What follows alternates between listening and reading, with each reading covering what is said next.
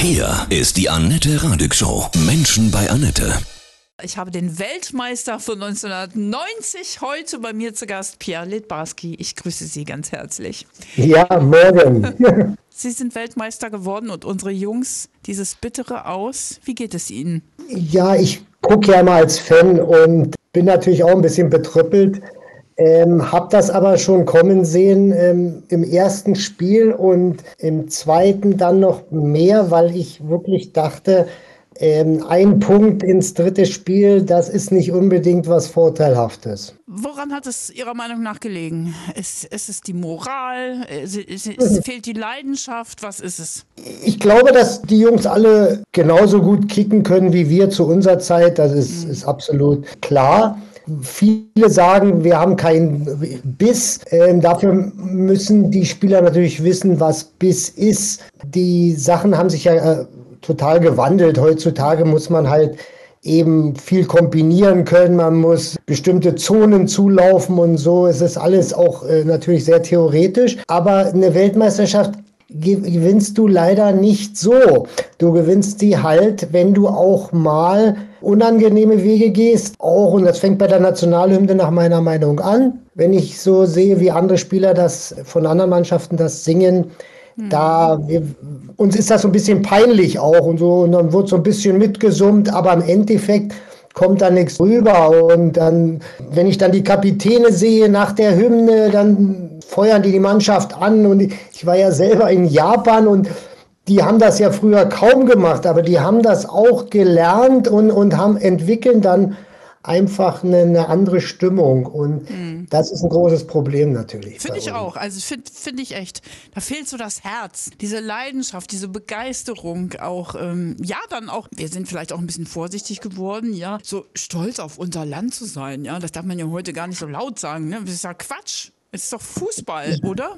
Ja, man muss es ja nicht immer gleich mit irgendwelcher Politik in genau. Verbindung bringen. Es geht einfach nur darum, sein Herz auf den Platz zu lassen ja. und äh, nicht nur seine Begabung. Das haben wir den Spielern leider äh, über die Jahre raustrainiert. Und äh, warum, warum sind wir denn so heller Freud selbst in diesem Spiel über Musiala, weil er sich einfach mal den Ball nimmt und drauf lostrippelt, ob der in der richtigen Zone das Dribbling ersetzt oder ob der halt vielleicht einen Meter zu weit links steht, äh, wenn er den Ball bekommt, das kümmert ihn nicht. Der will einfach nur das Ding in, ins Tor hauen.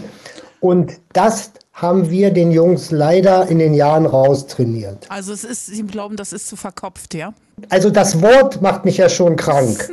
Äh, Fußball äh, hat ja äh, natürlich was mit, mit mit Begabung zu tun, mit, mit, Qualität, aber dann natürlich auch äh, mit Entscheidungen, die man während eines Spiels treffen sollte. Also Schlussphase Japan, äh, letzten sieben Minuten. Wir haben eine Großchance nach einem Diagonalball von Füllkrug, den Koretzka dann leider am Tor vorbei zieht, eine tolle Aktion, ein ganz simpler, langer Ball. Und zwei Minuten später sehe ich Hoffmann und Süle, die am Flügel irgendwas versuchen zu kombinieren gegen eine kompakte japanische Verteidigung. Und dann sehe ich, dass die Jungs nicht, keine Ahnung haben, wie man jetzt noch die letzten fünf Minuten versucht, ein Tor reinzuhauen. Hm. Wir spielen gegen Spanien 1-1, eine Ecke und Kimmich läuft in einem in einer Bärenruhe zur Ecke und es sind nur noch, weiß ich, drei Minuten zu spielen und irgendwie kommt dann der Ball so irgendwann mal rein, als dass, sie, dass ich, also da wäre ich früher hingerannt und das sehe ich leider nicht. Was muss es jetzt für Konsequenzen haben aus Ihrer Sicht? Müssen alle weg, Bierhoff und Flick und fast alle Spieler ausgetauscht nee, werden? Wissen Sie was? Ich will mich da nicht aus der Verantwortung ziehen und werde aber Ihnen trotzdem versuchen, eine adäquate Antwort zu geben. Gerne. Mhm. Alle die in irgendeiner Weise irgendwie mit dem DFB oder auch mit der Fußballliga oder ähm, in irgendeiner Weise zusammenhängen, die also nicht vollkommen frei sind, ein, sich ein Urteil zu bilden oder was zu beurteilen auch, sollten nach meiner Meinung alle die Klappe halten. Mhm. Und zwar, weil jeder nur versucht, für sich oder das Beste rauszuholen oder bei mir zum Beispiel, ich arbeite beim VW Wolfsburg und beim VW, wir sind Sponsor von der Nationalmannschaft. Ich könnte mich gar nicht vollkommen frei äußern darüber, weil das wieder natürlich meinen Arbeitgeber beeinflusst. Ich kann bestimmte Sachen dazu sagen, aber ich habe die Meinung, es sollten, ich habe ganz feste Köpfe da in meiner Vorstellung, fünf Leute, die sollten sich an einen Tisch setzen und diese Leute sollten mal 20 Jahre Fußball aufarbeiten und dann sagen, was wir besser machen müssen. Also unabhängige Köpfe, das ist spannend. Das ist ein interessanter. Uli Hoeneß, hm. Paul Breitner, Lothar Matthäus, Berti Vogts und Michael Ballack. Ich sage Ihnen auch warum. Mhm. Alle finanziell unabhängig, alle, soweit ich weiß, ich weiß nicht, ob der Paul Breitner noch Ehrenbotschafter irgendwie oder ob er noch irgendwas beim da irgendwas, das kann ich nicht sagen, dann fällt er natürlich auch raus. Und die sollten ein Fußball-Know-how haben, die sollten in, ihrem, in ihrer Karriere Fußball gelebt haben, die sollten auch eben neutral beurteilen Sachen. Und das können diese fünf. Wow, das ist wirklich eine spannende These, ja. Ja, Journalisten können das ja auch nicht. Ja, ihr sollt das ja ruhig beurteilen, mhm. aber ich glaube nicht, dass ihr das objektiv auswerten könnt. Genauso wenig wie natürlich Hansi Flick mit seiner Truppe, mit ihrer Besprechung, die sie dann dem DFB vorlegen. Ich meine, wenn ich Trainer wäre, ich würde da auch nicht sagen, alles, was ich falsch gemacht habe.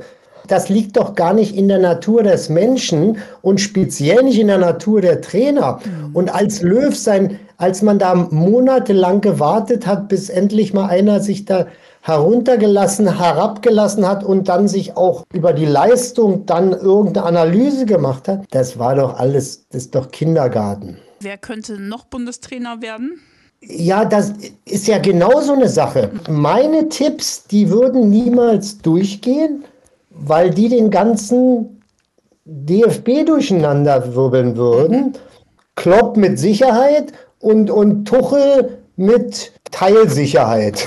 Der DFB muss mal durcheinander gebracht werden. Ich glaube, das denken viele. Es geht ja nicht darum, irgendein dem Finger da zu sein, du bist alleine schuld. Nee. Aber äh, ich meine, es ist ja nun mal, man kann ja nicht, ist ja nicht, nicht wie mit der mit der Binde oder so, dass man es dann mal auf den anderen schieben kann oder so. Da muss man jetzt auch mal ein bisschen, jetzt kann man sagen, ja, ich war aber da noch nicht Präsident oder wir haben ja neue Reformen, die wir anschieben wollen und so und wir haben ja eine Akademie. Das hilft uns nicht weiter. Wir spielen zwei Jahren Europameisterschaft. Mhm. Anderthalb Zeit, Jahren. Und die Zeit rast so schnell. Eben, genau. Wir haben ja Winter jetzt. Sie sind wirklich total bekannt. Jeder kennt sie, Pierre Litbarski. Das ist total irre. Ist ähm, wirklich, das war ja damals auch so. Echt, damals war das so ein Feuerwerk, dann 1990. Und es kennen Sie jüngere Menschen, ja, also 16-Jährige wissen, wer Pierre Litbarski ist und natürlich die Älteren auch. Das ist ein schönes Gefühl, oder? Klar, also da freut man sich. Ich bin jetzt auch nicht so ein, so ein Typ, so super cool und sage, ja, das, ach, mhm. ich mache mir da nicht so viel Gedanken. Das freut einen. Ja. Interessanter Punkt mit den jungen Leuten, die ja eigentlich von mir wenig gesehen haben könnten. Mhm. Letztes Mal hat mir einer gesagt, also oft hab, bekomme ich gesagt, ach, das ist ihr Spiel und so ey, und, und, und ich fand, sie waren technisch so stark oder irgendwas. Oder, mhm. Aber letztes Mal hat mir einer gesagt, sie haben mich einfach begeistert. Und das war immer mein Ziel als Fußballer, Unterhaltung zu bieten und die Leute zu begeistern. Ja, ja das ist diese Echtheit, ne? diese Authentizität. Das, ähm, daran ja. kann ich mich an Ihr Spiel auch erinnern. Also es ist wirklich so. Ne? Also Überlegen Sie so. mal das Interview von Müller. Hm. Genau, ja. Der Junge, der hat mit sich selber so gehadert und der hat überlegt, der, ich habe so, da gab es so Szenen, wo er noch meine Hände geklatscht hat und so. Und du merktest, der kommt nicht richtig mehr an die Jungs ran. Das ist noch einer, der das hat. Ja, finde ich auch. Ja, das alte dieses, Kaliber. Dieses, mhm. dieses alte Kaliber. Schade, dass jetzt äh, formmäßig oder dass er auch nicht mehr so, so viel da reißen konnte, aber der hat das. Und das ist noch deprimierender, wenn du merkst, du erreichst die Jungs nicht. Ja, das finde ich aber Neuer auch so. Der ist so kalt irgendwie. Ich kann das gar nicht beschreiben. Man kann ja nicht den Leuten vorwerfen, was sie nicht auch früher nicht gemacht haben.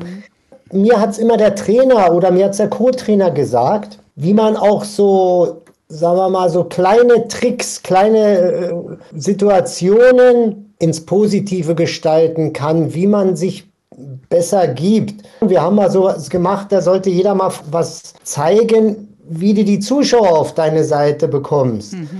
Und, und dann fanden wir das selber, da haben wir uns angespornt und dann haben wir das im Spiel umgesetzt. Und das war ein, äh, das hat richtig, da kriegst du Stück für Stück, kriegst du das mit. Also ich war sowieso schon früher in meiner Kindheit so ein Choleriker auf dem Platz. Ich musste immer gewinnen und habe geheult, wenn ich verloren habe. Aber ich habe das weiterentwickelt, auch an andere oder ja, weiterzugeben, andere aber auch zu reizen und zu motivieren. Kimmich hat das ja eigentlich auch, aber der kriegt das nicht an die anderen ran. Wir haben ja ein paar. Koretzka hat ja auch so kleine Anfälle drin mal, wenn man den ärgert.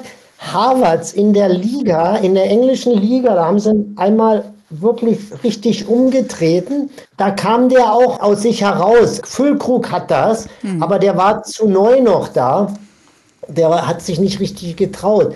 Alles andere ist mir zu viel Pseudo. Also brauchen Sie vielleicht auch echt richtig coole psychologische Betreuung einfach auch, weil ich meine, Fußball spielen Ja, können sie ja aber, alle. aber ne? nicht, also bis jetzt hat ja die psychologische, also die psychologische Betreuung, die wir jetzt haben, hat nicht, glaube ich, nicht die Wirkung gezeigt, die wir brauchen. Genau. Also es geht dann da mehr um Balance und Wohlfühlgefühl, aber das ist, das ist es nicht. Also ich, ich kann Ihnen sagen, wenn ich mich mit Rudi Völler beschimpft habe früher und wir sind die besten Freunde, das war nicht sympathisch. Ja. Aber das war vergessen nach dem Spiel und, und das kriegen wir nicht hin. Die, diese Wut, dieser Biss einfach, ne? Da fliegen dann auch mal ein paar Worte, so ist es eben. Das Schlimme ist, die richtigen Fußballer oder die, die auch im, im Top-Bereich gespielt haben, die merken sofort, wenn einer so ein Pseudo-Gesicht macht oder wenn der wirklich sauer ist. Und ich habe immer gesagt, gegen den Einzigen, gegen den ich nicht spielen würde, ist, ist Rüdiger, weil der zwischendurch hat der einen Pfeil im Kopf. Und das ist aber positiv gemeint. Aber er hat es auch alleine nicht gepackt. Der war auch gehemmt. Ich hab, kann mich erinnern an, an Spiele bei Chelsea, wo er ins Mittelfeld gerannt ist wie ein Bekloppter, hat, hat die anderen mitgezogen noch. Ja, aber das war auch noch zu wenig. Jetzt sind sie wieder zu Hause, total deprimiert. Unsere Jungs, ja zu Recht. Wir sind auch deprimiert. Wie fühlen sie sich, dieses kostbare Geschenk erlebt zu haben, Weltmeister zu werden? Ich bin ja nun auch ganz äh, schlimm gebranntes Kind, weil ich ja zweimal zwei Finals hintereinander verloren habe. Da ist man ja noch demütiger. Ja. Aber die Leute fragen immer, ja, was ist denn so der Unterschied ähm, Bundesliga und Nationalmannschaft und WM? Jetzt heutzutage müssen wir fragen, vielleicht, was ist WM und Champions League? Du kannst gut in der Champions League spielen mit einer hohen Qualität, aber bei einer Weltmeisterschaft ist wirklich jedes Spiel bis an die Grenze ran. Du spielst gegen Leute, wo du vollkommen überrascht bist, dass die so hingehen. Spieler wie Saudi-Arabien oder Marokko, die gerätschen dann dahin, die halten dich fest und du sagst, ja, aber hör mal zu, ich bin Champions League-Spieler und bei einer WM darf dich nichts überraschen und du musst in jedem Spiel, und wir haben in jedem der sieben Spiele, musst du dich vollkommen ausgeben. Ansonsten kannst du nichts erreichen. Das ist ja wirklich auch irre, ne? Zweimal nicht geschafft, dann hat es geklappt, sie sind Weltmeister geworden. Und dann gibt es ja Fußballspieler, ja, die schaffen es nie. Eben. überhaupt nicht zur WM zu fahren. Also wenn ich zur WM fahre, da habe ich ja, als ich nominiert war, da, da konntest du ja vorher nicht pennen. Heute wird analysiert, ja, wie gehe ich dann rein? Vielleicht auch noch mal ein Beispiel. Ja, Luka. Modric. Warum ist der Junge so gut? Das ist ja kein Zufall. Der Junge guckt sich, und ich weiß das zufällig, weil ich früher mit dem Chefanalysten von der kroatischen Nationalmannschaft gesprochen habe, der guckt sich 10.000 Videos an im Jahr. Nicht nur über sein Spiel, sondern auch über Gegner, wie die sich, wie er da besser spielen kann. Und der agiert trotzdem nicht wie eine Maschine. Der, du siehst dem an, dass der mit Herzblut in die Zweikämpfe geht, für nichts zu schade ist. Wenn ich jetzt an unsere Rückwärtsbewegung denke, nach, bei, bei Kontern vom Gegner, dann verlassen wir uns auf andere, anstatt den unseren noch zu helfen. Und Modric ist genau das Gegenteil, der also in hohem Alter auf einem extrem hohen Niveau, nachdem er schon alles geholt hat, trotzdem noch weiter spielt. Und deshalb sage ich, der persönliche Antrieb ist das absolut Entscheidende. Wie ist das, wenn so eine aktive Fußballkarriere zu Ende geht? Ne, die waren ja auch jahrelang beim FC Köln. Wie ist das, wenn das vorbei ist? Das ist doch erstmal ein Loch, oder? Nee, überhaupt nee? nicht. Ah. Bei mir überhaupt nicht. Ich habe, seit ich 1978 beim Köln, bei Köln angefangen habe, durchgehend gearbeitet. Ich wusste und, und ich habe auch dann einen Anspruch an mich gehabt. Ich habe dann in Japan, als nachdem ich Spielertrainer noch war, habe ich gemerkt, nee, du kannst dem Spiel gar nichts mehr geben. Jetzt musst du den nächsten Schritt machen. Und da habe ich sofort den Trainerschein gemacht, bin sofort Trainer geworden und habe dann extrem viele Jobs gemacht. Also ich, ich kann so mit den Äußeren nichts anfangen, wenn die Leute sagen, ja, ich falle jetzt in ein Loch, ich weiß nicht mehr, was ich mit mir anfangen soll. Und Junge, du hast das ganze Leben noch vor dir nach der Karriere. Da bist du 35, wenn du 37 oder weiß ich was. Da fängt doch das Leben erst an. Da gebe ich jetzt alles das weiter, was ich, ich von Hunderten von Trainern äh, gelernt habe. Sie sind ja auch Speaker, Sie sind, haben Sie eben gesagt, Sie sind beim VfL Wolfsburg, bei Volkswagen. Wie sieht Ihr Alltag so aus? Ich bin das äh, Schweizer Taschenmesser des VfL Wolfsburg und von VW. Das heißt also, ich mache ja äh, auch neben Speaker-Sachen mache ich ja auch so Motivationsvorträge. Ich, äh, wir, wir haben ja äh, oft den Sport versuchen wir auch in den Business-Bereich mit einfließen zu lassen. Das heißt also, du kriegst in einer kurzen Zeit eine Gruppe von 20, 25 Leuten als Trainer mhm. und versuchst die irgendwie als Team auszubilden oder ein Team zu formen. Und das ist natürlich auch im Arbeitsbereich teilweise eine Herausforderung. Und da gibt es Vorträge. Ich bilde Trainer aus. Ich war jetzt in Korea, zehn Tage Trainer ausgebildet. Wir haben koreanische Spieler trainiert. Wir haben uns eine Infrastruktur angeguckt von anderen Ländern. Hab dabei noch Bum Kuncha getroffen, meinen ehemaligen äh, Freund und den Sohn Durica, ehemaliger auch äh, Bundesligaspieler.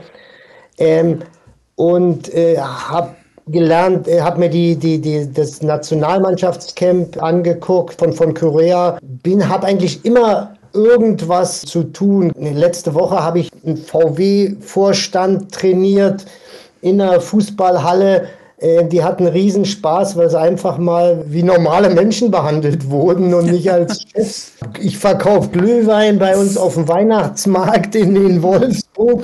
Also ich, ich mache alles und es macht mir alles auch sehr viel Spaß. Also ich gehe da, das ist für mich kein, kein Muss, ein sehr angenehmer Job. Wir kümmern uns natürlich um die Sponsoren beim VfL Wolfsburg. Ich komme zwischendurch auch mal so als Eröffnungshelfer, wenn wir einen neuen, neuen Sponsor gewinnen wollen und so. Die wollen natürlich gibt es doch noch so ein paar, die sich an, an mich erinnern. Und also es ist sehr breit gefächert. Ihr absoluter Lieblingsleitsatz, den Sie auch jetzt anderen Trainern vermitteln, oder? Äh, Lieblingsleitsatz, ja. Also ich hatte eigentlich immer, wer nicht mehr versucht, besser zu werden, hat aufgehört, gut zu sein. Im Endeffekt ist es eigentlich, äh, du musst immer dran ziehen. Das Spiel jedes Spiel, als ob es dein letztes ist. Ja. Mhm. Das ist einfach äh, äh das Wichtigste. Mhm. Ihre nächsten persönlichen Ziele? Also auch vielleicht außerhalb von, vom Fußball? Ich habe ein sehr spannendes Projekt, was vielleicht äh, unsere Umwelt verändert, ist aber noch nicht spruchreif. Aber da bin ich gern dann bei Ihnen am Mikrofon Ja. und werde das erklären, weil wir haben etwas Bahnbrechendes, was für die Zukunft, besonders unser Energieproblem vielleicht verändern könnte ähm, und uns helfen könnten, Leuten Geld zu sparen, auf Gas zu verzichten und auf Energie. Da werden wir kurzfristig uns vorstellen noch. Wie feiern Sie Weihnachten, Pierre Litbarski? Ich feiere im ganz engen Kreis mit meiner besten Freundin. Oh, wie schön. Sehr schön. Und, und mehr, mehr nicht. Die Kinder sind schon zu alt, die feiern lieber alleine. Was wünschen Sie sich zu Weihnachten? Das kann auch was Ideelles sein. Einfach, ich wünsche mir äh, Gesundheit und dass ich weiterhin Freude am Leben habe. Aber Sie brennen ja so sehr für das Leben, für den Fußball. Da mache ich mir keine Gedanken, Pierre. Danke. Von Herzen alles Liebe und hoffen wir mal, dass es mit unserer Nationalelf und allen drumherum wieder bergauf geht bis zur Europameisterschaft. Ja, das hoffen wir doch alle. Im Endeffekt, wir meckern zwar, aber wir wollen ja nur gut unterhalten werden. Und wieder auch bitte im Sommer. Es ist einfach viel schöner. Ja, ja, das, ich habe das immer noch nicht kapiert. Nee.